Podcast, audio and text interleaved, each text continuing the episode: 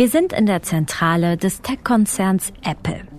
Der CEO und seine Mitarbeiter warten auf Mutter Natur. I hope we didn't keep you waiting. Mother Nature. Mother Nature, welcome to Apple. How, how is the weather getting in?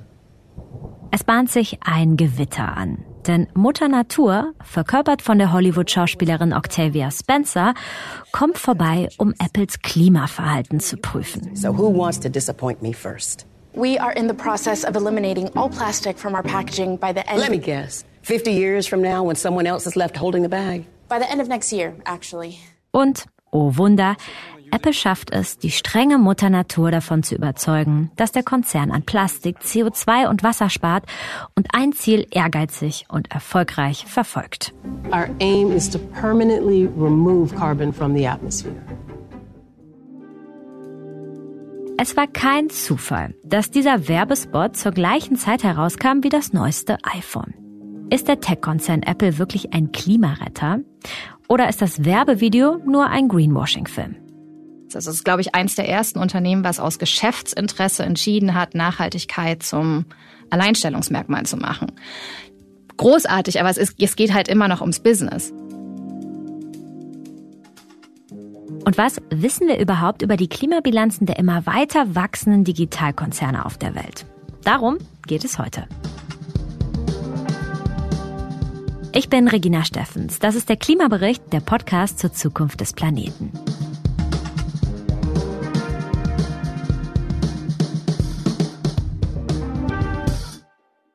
Die Wahrscheinlichkeit ist ziemlich hoch, dass ihr diesen Podcast gerade auf einem iPhone hört. Sehr sicher ist sogar, dass ihr ein technisches Gerät dafür nutzt, das sehr, sehr, sehr wahrscheinlich von einem der großen Tech-Konzerne wie Apple und Samsung stammt. Wir alle sind durch die Digitalisierung mit diesen Firmen ziemlich eng zusammengerückt. Ihr Einfluss ist hoch. Der Einfluss wirkt sich aufs Klima aus und auf die Klimapolitik. Die großen Unternehmen wie Apple, Google, Amazon, Meta, Microsoft veröffentlichen jedes Jahr einen Nachhaltigkeitsbericht. Und es gibt jemanden, der diese Berichte jedes Jahr auch studiert. Sie heißt Kathleen Berger und ist Expertin für nachhaltige Digitalisierung. Mittlerweile kann ich nicht mehr nicht lesen. Und was ich mache, ist quasi mir anzugucken, neben den Marketing Pictures, wirklich, was sind die Daten, was sind die absoluten Emissionen, wie ist es umgerechnet worden. Weil beschönigt sind sie alle offiziell carbon neutral. Das ist so der Pitch, sind sie alle. Wenn man sich die absoluten Emissionen anguckt, ist es einfach nicht der Fall. Die meisten Tech-Konzerne nennen sich also klimaneutral, weil sie CO2-Zertifikate kaufen, sagt Kathleen Berger. Apple zum Beispiel lobt sich in seinem Mutter-Natur-Werbespot für 100% saubere Energie. Klimaneutrale Büros, erklärt dem Publikum 100% recyceltes Aluminium zu nutzen. Bis Ende nächsten Jahres sollen alle Verpackungen ohne Plastik daherkommen und bis 2030 soll alles bei Apple klimaneutral sein. Das heißt, die komplette Lieferkette. Apple. Gerade der Konzern, der uns über Jahre einbläuen wollte, immer das neueste iPhone zu kaufen, will jetzt also das Klima retten.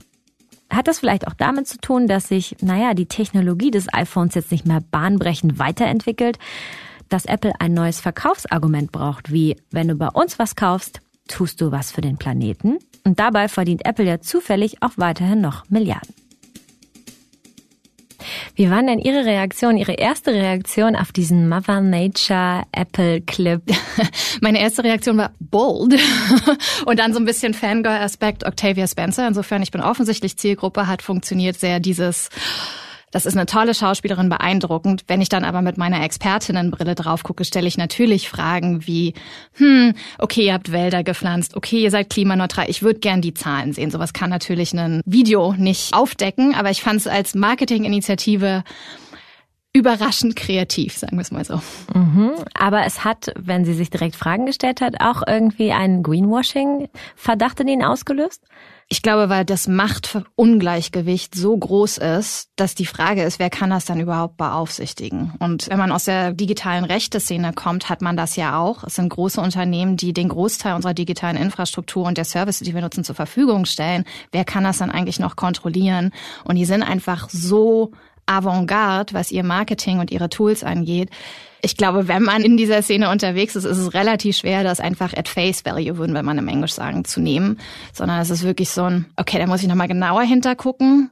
weil sie machen es unglaublich gut und besser als viele andere Unternehmen. Und dann muss man Fragen stellen. Das ist ja auch so ein bisschen der Job der Zivilgesellschaft, die Fragen zu stellen, wie man Macht äh, zur Verantwortung ziehen kann. Warum haben denn Tech-Konzerne überhaupt ein Klima- und ein Umweltproblem? Sehr, sehr, sehr, sehr spannende Frage, die mich seit vielen Jahren umtreibt. Ich war früher bei Mozilla, was ja auch ein Tech-Unternehmen ist. Und es hat mich wirklich fast zwei Jahre gekostet, ehe ich an den Punkt kam, dass ich ein Nachhaltigkeitsprogramm für Mozilla aufbauen durfte. Mozilla Firefox. Genau, ne? genau. Der Internet. Der Internetbrowser, genau. Der Browser, genau. Und tatsächlich auch ein spannendes Tool, weil als wir diesen Umweltbericht erstellt haben, also nicht nur musste ich lernen, wie misst man und berechnet man eigentlich Emissionen. Und das sind so dieses, ja, unsere Flüge sind Emissionen, aber was macht das fürs Individuum? Das ist ja ein total abstraktes Konstrukt. Und dann ging es darum, Firefox Browser als Produkt zu messen.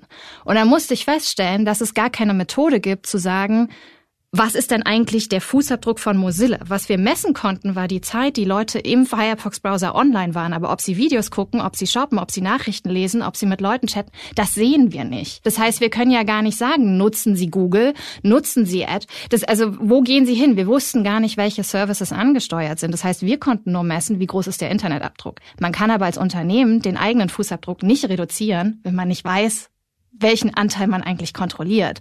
Und das fand ich damals total spannend und das hat mich wirklich auf so eine Reise gesetzt, wo ich dachte, ich muss mir genau angucken, was ist die Methode, was können die Unternehmen eigentlich machen und wo müssen wir als Gesellschaft uns einfach insgesamt verändern. Wenn wir die Klimaprobleme von Tech-Konzernen beschreiben wollen, an was denken Sie da als erstes? Die Datenzentren, tatsächlich einfach der Strombedarf, der notwendig ist, um Datenzentren am Laufen zu halten, weil wir so viele Daten als Gesellschaft mittlerweile generieren, dass mehr und mehr Datenzentren gebraucht werden. Je mehr künstliche Intelligenz entwickelt und trainiert wird, desto mehr Kapazitäten sind notwendig. Gleichzeitig aber auch neben dem Strom, der, glaube ich, auch im Fokus der Politik schon steht, ist der Wasserbedarf enorm. Und der wird, glaube ich, momentan noch gar nicht diskutiert. Und es ist auch sehr spannend, wenn wir hier auf die lokale äh, Schiene gucken. In Brandenburg sollen ja auch Datenzentren zum Beispiel gebaut werden. Brandenburg hat zunehmend ja auch Dürre. Und der Grundwasserpegel sinkt. Wenn wir jetzt ein Datenzentrum dahin bauen, wird irgendwann der Punkt kommen und nicht in ferner Zukunft in 20 Jahren, sondern dieses nächstes, übernächstes Jahr, wo die Entscheidung getroffen werden muss, wird das Datenzentrum gekühlt oder werden unsere landwirtschaftlichen Gebiete bewässert. Und ich glaube, dass das ein Interessenkonflikt ist, der noch gar nicht bedacht wird. Das ist auch was, was ich sofort höre, wenn ich an Umweltabdruck für die Technologieunternehmen denke, weil wir denken so ans Internet und ja, yeah, ich bin auf den sozialen Medien unterwegs, aber es gibt immer eine physische Präsenz und diese physische Präsenz hat einen sehr massiven Einfluss auf unsere Umwelt. Wasser, äh, nur kurz zum Verständnis, um die großen Rechenzentren zu kühlen. Genau. Mhm. Dann haben wir Stromverbrauch, Wasser. Mhm. Da kommt noch mehr, denke ich. Da kommen natürlich noch die Rohmaterialien. Das ist vor allem bei Apple sehr spannend, weil die ganzen Geräte, also Apple ist letzten Endes ja ein Hardwarehersteller. Das ist ja weniger Softwareunternehmen, sondern Hardwarehersteller. Und um einen bleiben wir beim iPhone, das hatten wir vorhin, herzustellen. Ja, wir alle haben Telefone, das ist auch bei Android-Telefonen so, wir müssen ja keine Werbung machen. Aber um die herzustellen, braucht es Kobalt, Lithium, viele seltene Erden, die natürlich irgendwo abgebaut werden müssen. Der Großteil der seltenen Erden wird in China abgebaut. Es gibt sehr viel Kritik auch von äh, Menschenrechtsorganisationen, die sagen, das wird mit Kinderarbeit gemacht. Viele andere wie Lithium, Kobalt etc. werden in afrikanischen Staaten abgebaut, wo oft auch Konflikte sind und wo man nur den Zwischenhersteller kennt, der dann sagt, oh, es wird alles sauber abgebaut, die lagern es aber aus, ist es nicht. Das heißt, da findet wirklich, muss man sagen, kolonialistisches Mindset. Da wird äh, sehr viel Raubbau betrieben, der auch nicht zurückfließt in der Wertkette, in der Wertschöpfungskette. Was Apple jetzt in seinem Video wieder quasi sagt, ist, dass sie im Prinzip nicht mehr abbauen, sondern dass sie einen Roboter erstellt haben oder erfunden haben, der die alten Geräte auseinandernimmt, um diese ganzen Materialien, die ja so raubbaumäßig abgebaut werden, zu recyceln. Jetzt kann man sagen, großartig sollte man machen, aber erstens ist der Roboter nicht für andere zugänglich, also es ist ein Geschäftsgeheimnis, sprich andere können nicht davon profitieren. Und warum können sie das tun? Weil sie im Laufe der Zeit so viele Geräte verkauft haben, dass sie genug Materialien haben. Das heißt, das Historische wird ja nicht mal ansatzweise ausgeglichen. Und welcher Konkurrent kann auf so viele Rohstoffe aus Geräten, aus Altgeräten zugreifen wie Apple? Gibt es noch ein spezielles Problem, das Apple betrifft im Vergleich zu anderen Tech-Konzernen? Ich denke da zum Beispiel daran, dass äh, das Gerät aus, ich weiß gar nicht, wie vielen Teilen tatsächlich am Ende besteht, aber auch extrem schwer zu recyceln ist, weil es so verklebt ist. Es gibt immer die Kritik, dass niemand selbst das reparieren könnte, weil es so äh, ja eben aus wenigen Einzelteilen besteht. Genau, das ist tatsächlich sehr, sehr spannend, weil Apple dieses alle Geräte sind so sleek und so wunderbar eng vernetzt, aber wenn man das aus Umweltperspektive betrachtet, ist dieses Recht auf Reparatur tatsächlich eine Riesenherausforderung. Weil wer versucht, ein iPhone selber aufzumachen, wird relativ schnell feststellen, dass man nicht mal den Akku wechseln kann. Was bei vielen anderen Geräten, also so ich, meine ersten Android-Geräte weiß ich genau, dass man kann den Akku rausnehmen, nimmt einen neuen rein, fertig. Das funktioniert beim iPhone tatsächlich nicht. In der EU gibt es ja das Recht auf Reparatur. Jetzt muss man sagen, Apple als Geschäftsunternehmen, man kann jetzt aus Business-Sicht wirklich sagen, ein Stück weit brillant, aus Konsumentensicht habe ich Fragezeichen.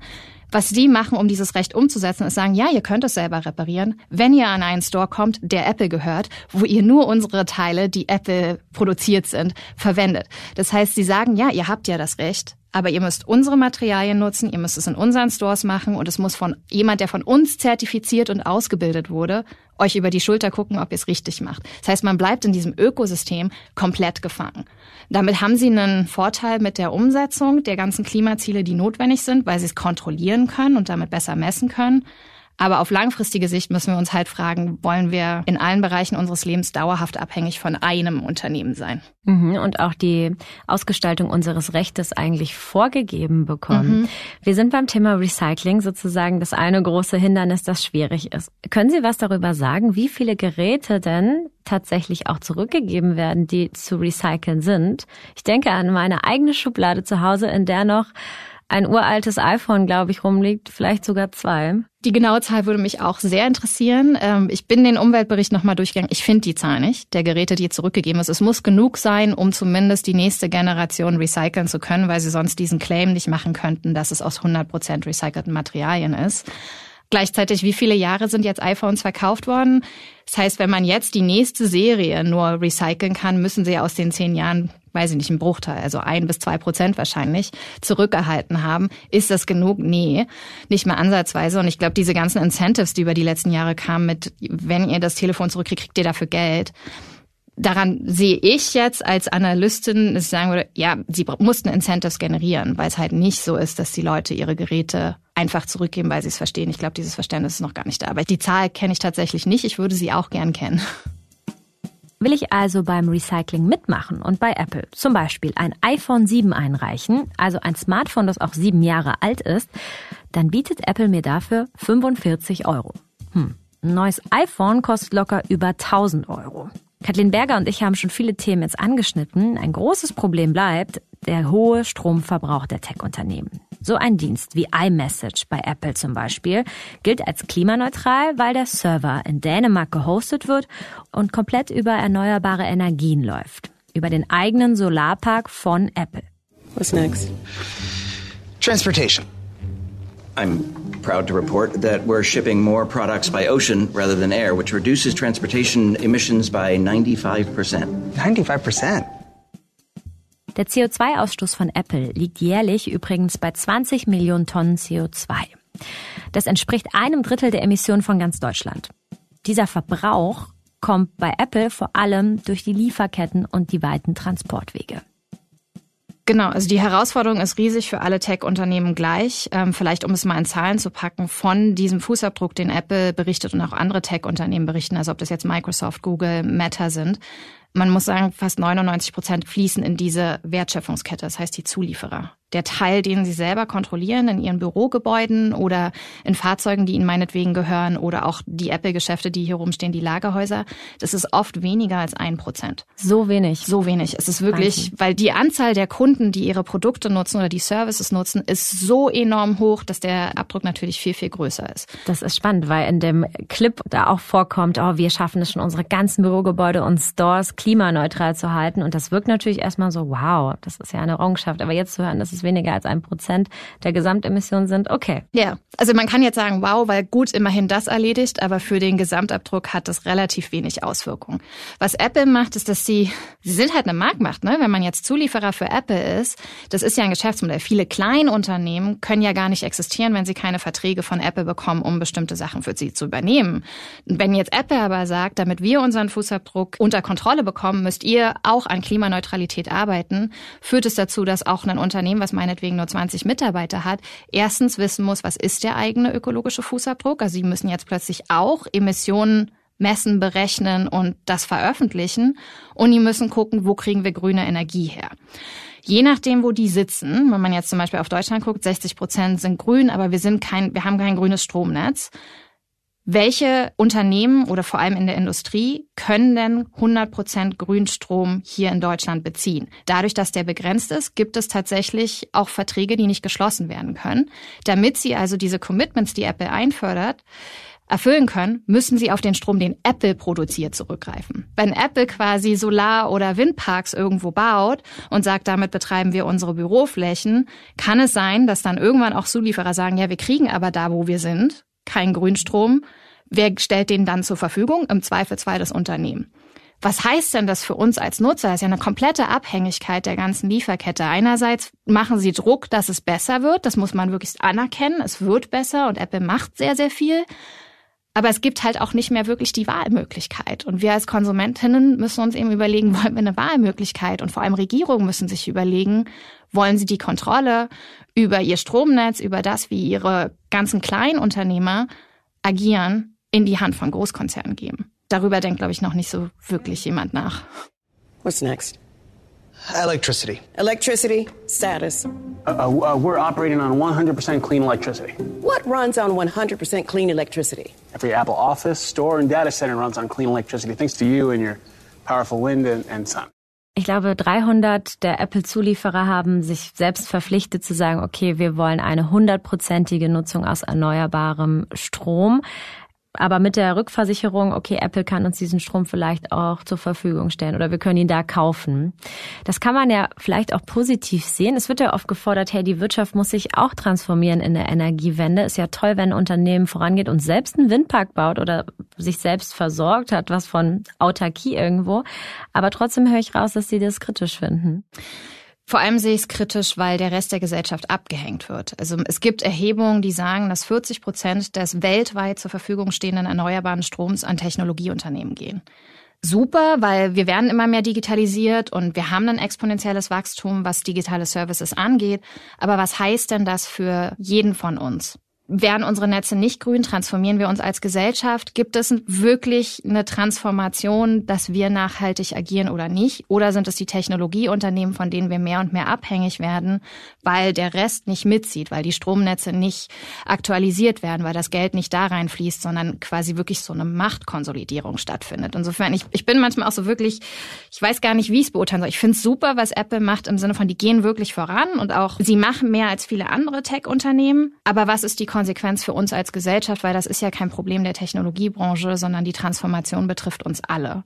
Und wenn der Großteil dessen, was sich verändert, einzelnen Tech-Unternehmen zugutekommt, muss die Aktivistin in mir halt sagen, das reicht mir nicht. Ich möchte gern, dass wir alle davon profitieren können. Ich möchte nochmal auf die Wasserproblematik zu sprechen kommen. Ähm, wenn es die Reaktion gab, okay, das ist jetzt ein politisches Thema, ein gesellschaftliches Streitthema, wir bereiten uns darauf vor.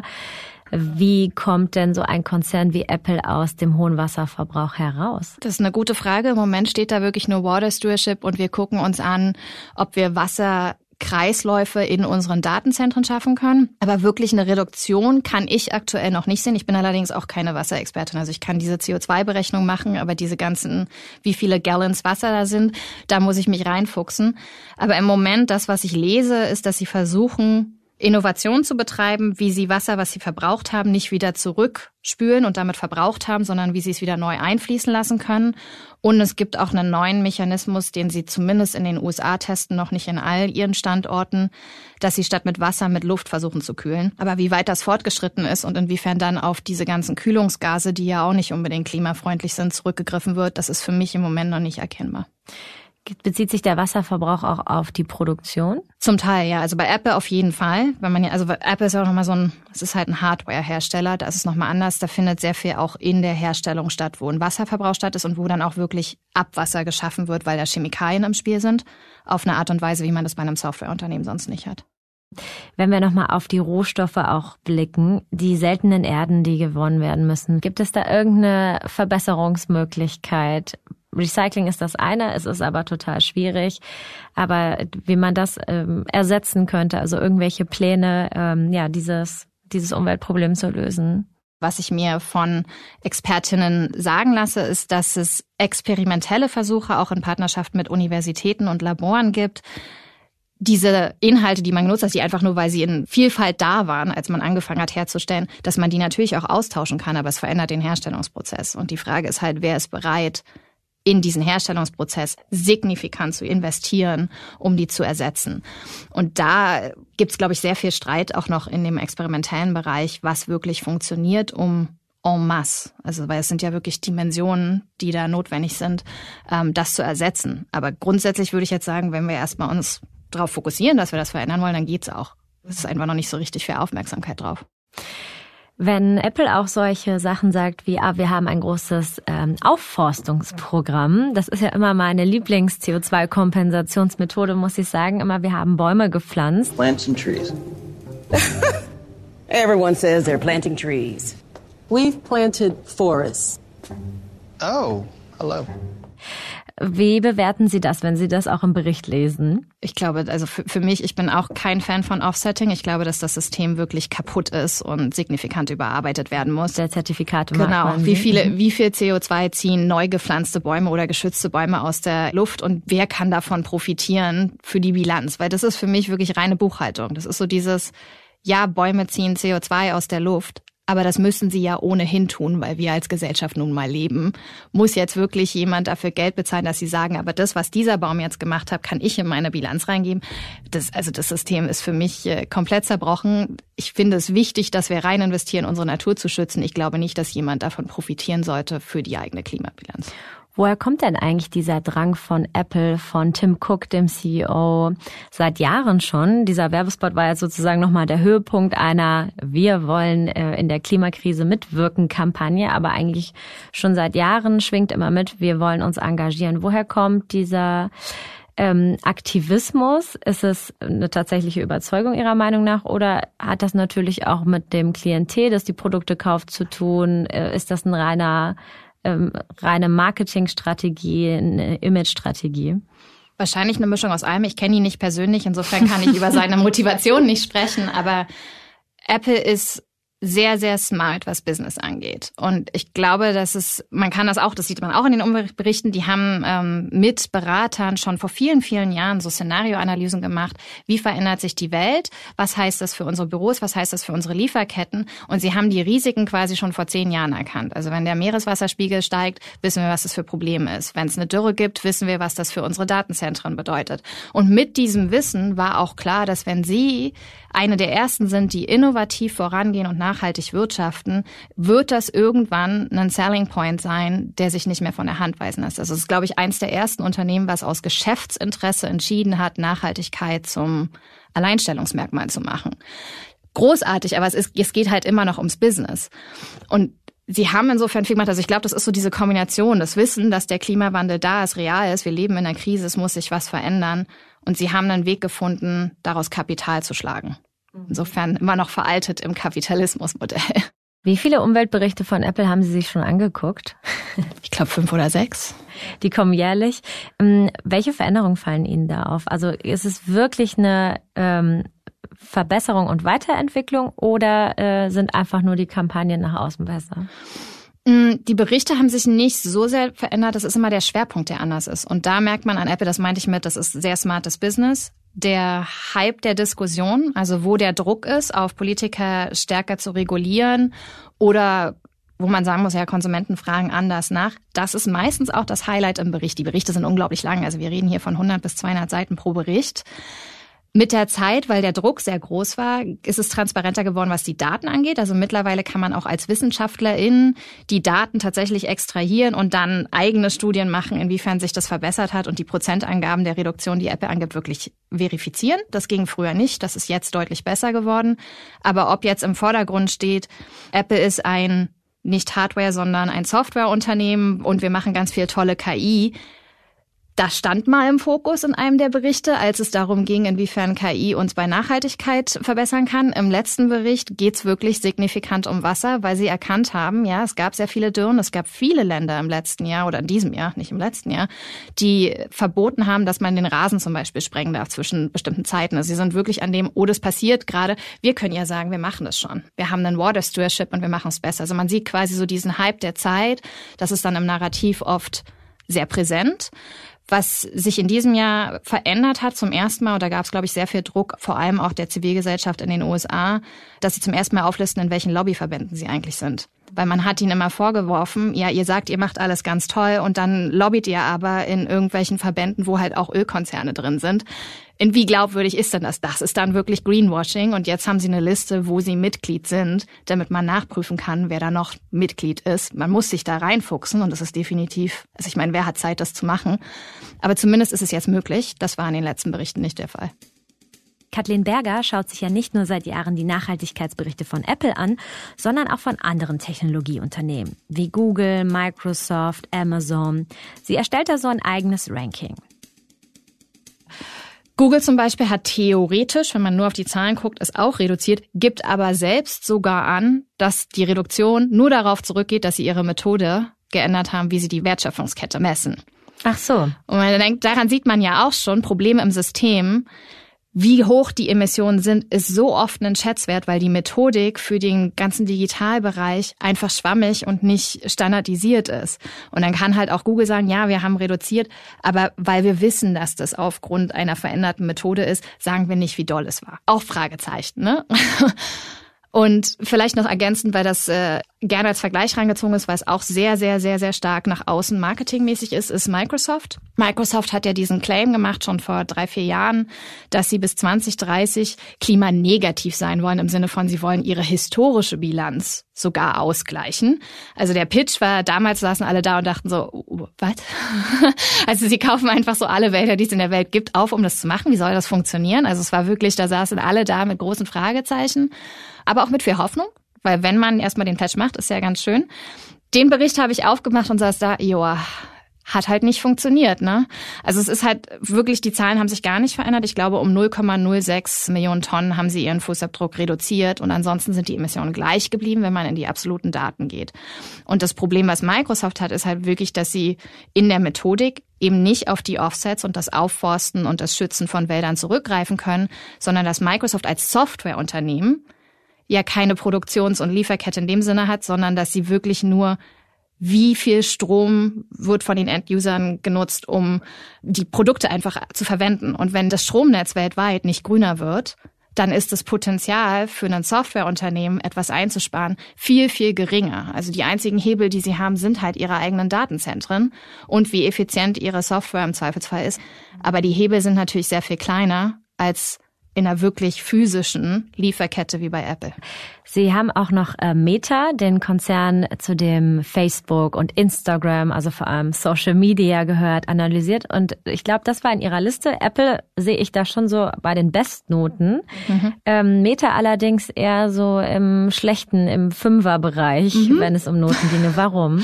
Absolute Emissionen sind um fünf Millionen Tonnen hochgegangen. Also es sind sowieso nur 14 Millionen und im Jahr davor waren es neun. Also es ist wirklich signifikant gestiegen, fast verdoppelt. Warum? Weil es mehr User gibt auf Instagram, weil Leute da immer mehr Zeit verbringen? Also zum einen, weil sie zum ersten Mal all ihre Produkte messen, was sie vorher nicht gemacht haben. Vorher war es immer nur Facebook, jetzt machen sie auch Instagram und Threads zumindest in den USA.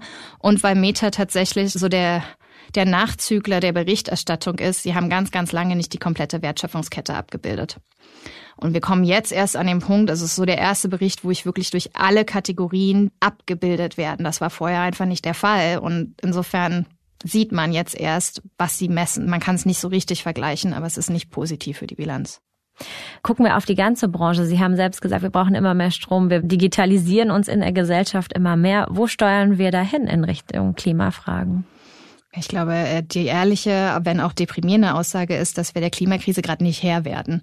und ohne wirklich Investitionen, vor allem auf Regierungsseite, muss man an der Stelle sagen, weniger Unternehmensseite in erneuerbare Energien, in die Transformation unserer Gesellschaft, können die Unternehmen sehr, sehr viel machen und sicherlich hat Digitalisierung auch einen gewissen Effizienzsteigerungsprozess, der uns hilft, einige Sachen einzuschränken. Es ist aber ein sehr privilegierter Diskurs der den, den Menschen, die tatsächlich gerade einfach schon Opfer von den ganzen Konsequenzen der Klimakrise sind, überhaupt nicht hilft. Insofern, ich möchte gerne Hoffnung haben und ich sehe es auch positiv, dass es Investitionen gibt, aber es reicht noch lange nicht. Vielen Dank. Dankeschön für das Interview. Und es gibt noch einen weiteren Grund für Apple, seine Umweltbemühungen voranzubringen. Wenn Apple zum Beispiel damit wirbt, dass die Verpackungen für das iPhone geschrumpft sind, dann passen 70 Prozent mehr Telefone auf eine Palette. Das spart natürlich CO2 beim Transport, aber es spart auch Geld für Apple und vergrößert den eigenen Gewinn. Ich sage für diese Folge herzlichen Dank an Kathleen Berger, die Co-Leiterin von Upgrade Democracy und Expertin für Zukunftstechnologien für Nachhaltigkeit. Bei der Folge haben mich Mareike Heinz und Janis Schakarian außerdem unterstützt. Produktion und Sounddesign kommen von Philipp Fackler. Ich bin Regina Steffens.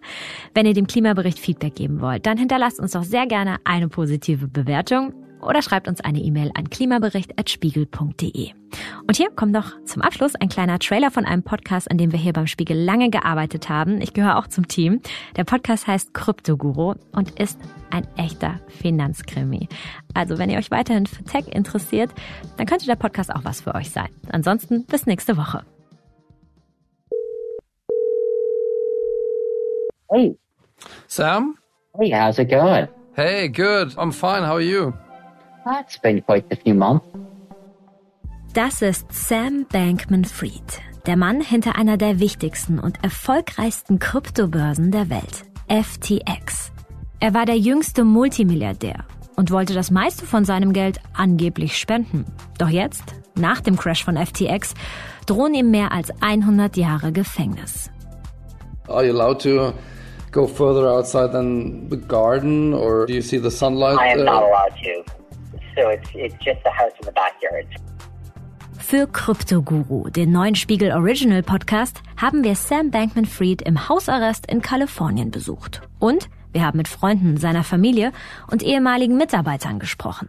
Er war schon so ein bisschen so eine Galionsfigur. I liked him. He always gave the impression that he believed he was smarter than everybody else. You can't say that Sam wasn't poking the bear. Geniekult, Vertrauen, Risiko und Chaos. Wie konnte der als neuer Finanztycoon gefeierte Sam Bankman-Fried zu einem der womöglich größten Finanzbetrüger überhaupt werden? What Sam learned very quickly is that if you're going to tell a story, go big. There's a lot of people that trusted Sam. Es war Ego-Pflege. Das war auch sein größter Fehler. This guy fucked us over. Ab Samstag erscheint jede Woche eine neue Folge, wo immer ihr eure Podcasts am liebsten hört. Abonniert Kryptoguru, wenn ihr keine der fünf Folgen verpassen wollt. Und mit Spiegel Plus könnt ihr die nächste Folge immer schon eine Woche früher hören. Loggt euch einfach ein auf spiegel.de oder holt euch ein Spiegel Plus Probeabo für nur einen Euro für die ersten vier Wochen. Mehr erfahrt ihr unter spiegel.de slash Kryptoguru.